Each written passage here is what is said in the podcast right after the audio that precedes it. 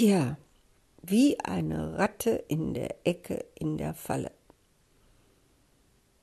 Jetzt komme ich mir richtig blöd vor, weil ich mich selber ja nicht so fühle und jetzt komme ich mir vor wie ein Angeber. Aber ich hab's doch auch leicht. Meine Kinder sind alle groß und selbstständig. Ich bin nur noch für mich selbst verantwortlich. Ja, ich kann meine Brocken hinschmeißen und alles neu machen und gucken, immer nach dem Motto, ne, es hätte noch immer Jortje Jange. Und es stimmt auch. Wenn ich eben da mal wieder sage, nee, das passt mir nicht mehr und tschüss, ich mache was Neues. Klar, ich bin jetzt 62, bald 63, dann kann man sagen, ja, jetzt musst du aber mal langsam irgendwie aufgeben und dich nach der Decke strecken, wie es sich gehört und nicht denken, du könntest noch machen, was du willst. Doch, kann ich wirklich. Es klappt, es funktioniert. Ich kann mir das erlauben. Nicht, weil ich so großartig bin, so talentiert, so fähig, so einzigartig spezialisiert, sondern ja, weil ich, weil ich es einfach tue. Vagabunden bleiben Vagabunden und die kommen auch mit 80 noch irgendwie klar als Vagabunden. Zwischendurch habe ich dann mal Panik und denke, oh Gott, oh Gott, ne, das kannst du dir jetzt nicht mehr leisten in deinem Alter. Du musst jetzt zufrieden sein mit dem, was du hast. Aber dann merke ich wieder, stimmt doch gar nicht. Muss gar nicht sein. Ich kann. Es ist okay. Sicher werde ich irgendwann altersschwach und dann kann ich nicht mehr so wie jetzt. Okay.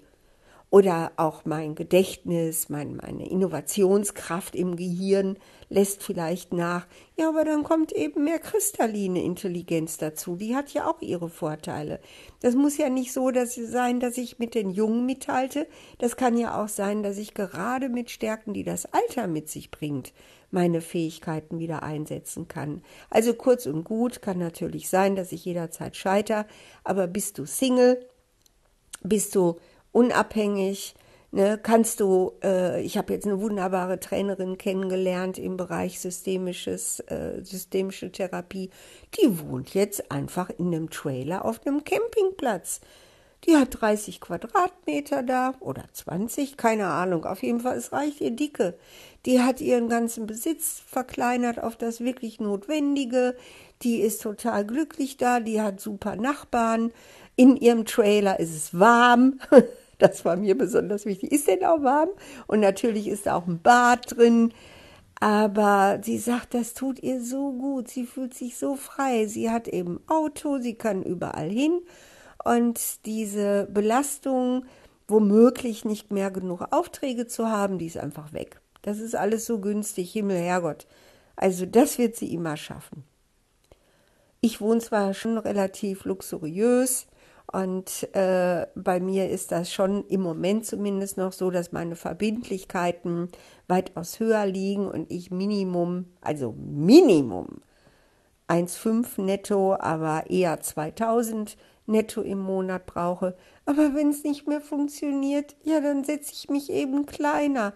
Mein Gott nochmal, wäre das irgendwie tragisch. Ich kann mir jetzt zwar nicht vorstellen, für mich auf einem Campingplatz zu leben, weil ich bin eben so ein Stadtmensch, ich bin kein Landmensch. Ich habe da keinen Bock drauf irgendwie, dass ich die Tür aufmache und schon ist es kalt. Ich brauche so ein bisschen Übergang und ich brauche auch Klamotten. Ich brauche auch, dass ich mich verkleiden kann, dass ich auf einer Bühne stehe und nicht nur drei Jeans, drei Pullover und eine Winterjacke habe. Das ist bin nicht ich. Also das im Moment zumindest kann ich mir das noch nicht vorstellen. Aber muss ja auch nicht sein. Es gibt ja Alternativen. Aber wie viele Menschen können sich diesen Luxus denn erlauben zu sagen, wenn es mir nicht mehr passt, fange ich neu an? Soll ich da allen Ernstes hingehen und sagen, ja, wenn du wirklich willst, dann geht das auch. Und wenn du nicht wirklich willst, dann liegt das eben an dir. Nein, so einfach ist das nicht. So einfach ist das wirklich nicht. Man liebt seine Kinder, man liebt seine Familie, man möchte, dass es ihnen gut geht. Wer bitte denn ist so egoistisch zu sagen, ist mir doch egal, ne? ich mache jetzt, was ich will und die sollen mal zusehen, wie sie klarkommen. Das, es gibt Menschen, die das fertigbringen, ja, aber die allermeisten, die würden eher selber verrecken, als ihre Liebsten leiden zu lassen. Das bringen die gar nicht fertig und das finde ich unglaublich toll. Und da stecke ich so voller Bewunderung und Anerkennung, dass Menschen eben auch bereit sind, ihr eigenes Glück zu opfern für ihre Familie. Es ist die Familie. Ja, es ist die Familie.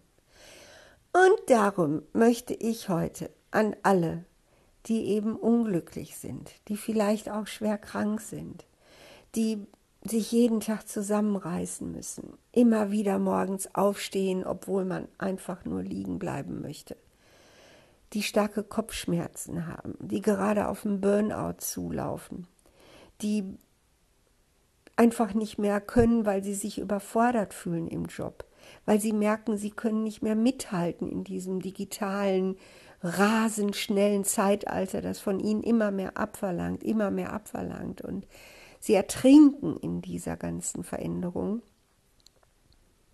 Die vielen Mütter, die über Kindergarten, Schule, Homeschooling und eben diesen Wunsch, ihren Kindern eine glückliche Kindheit und eine Kindheit mit Perspektive, so dass die Kinder dann später eben auch gute Berufe ergreifen können, in ein sicheres und ja, freudvolles Leben kommen als Erwachsene, wo sie was aufbauen können, selbst wieder Familien gründen, Häuser bauen, in Urlaub fahren und, und, und. Euch allen möchte ich jetzt einfach nur mal meine Bewunderung aussprechen. Ihr wisst gar nicht, was ihr für Helden seid. Ihr habt keinen blassen Schimmer. Aber ihr seid es ich kann euch auch jetzt nicht die, die super Lösung anbieten. Also in meinen Coachings ist es so, dass es dann immer ziemlich zäh ist. Also, ne, ich habe hier überhaupt keine Fälle. Ja gut, ein, ein habe ich, da ist es einfach, aber das ist auch ohne Familie. Das ist eine junge Frau, die hat einen Partner und äh, da sie nicht wegziehen muss für das, was sie sich wünscht, ist das jetzt auch nicht schlimm. Da müssen wir nur mal aufpassen, dass der Partner nicht das Gefühl hat, wow, meine Partnerin, die entschwebt mir jetzt mit ihrem beruflichen Karriere Avancen, aber das kriegen wir hin, den holen wir ja mit ins Boot. Aber bei allen anderen ist es wirklich so, dass sie, ja, dass sie wirklich was anders machen wollen, aber durch ihre Familie, durch ihre, ihre Eltern auch. Es müssen nicht nur Kinder sein, es können auch durch die Eltern, durch die Verantwortung, die man hat, für die Eltern, um die man sich sorgt. Oder eben auch durch dieses Gefühl, meine Eltern sollen stolz auf mich sein. Ich würde verrecken, wenn meine Eltern mich verachten für das, was ich tue und was ich aufgegeben habe. Und das ist zäh. Ja, es dauert. Das geht nicht innerhalb von Hokuspokus, Fidibus, drei Stunden. Aber es lohnt sich, langsam zu graben, ganz langsam zu graben, einfach zu gucken, okay, wo haben wir überhaupt Stellschrauben, was verändern zu können. Da und da nicht, da und da erstmal gucken, wo geht's nicht und das auch dann so annehmen und nicht immer wieder sich im Kreis drehen.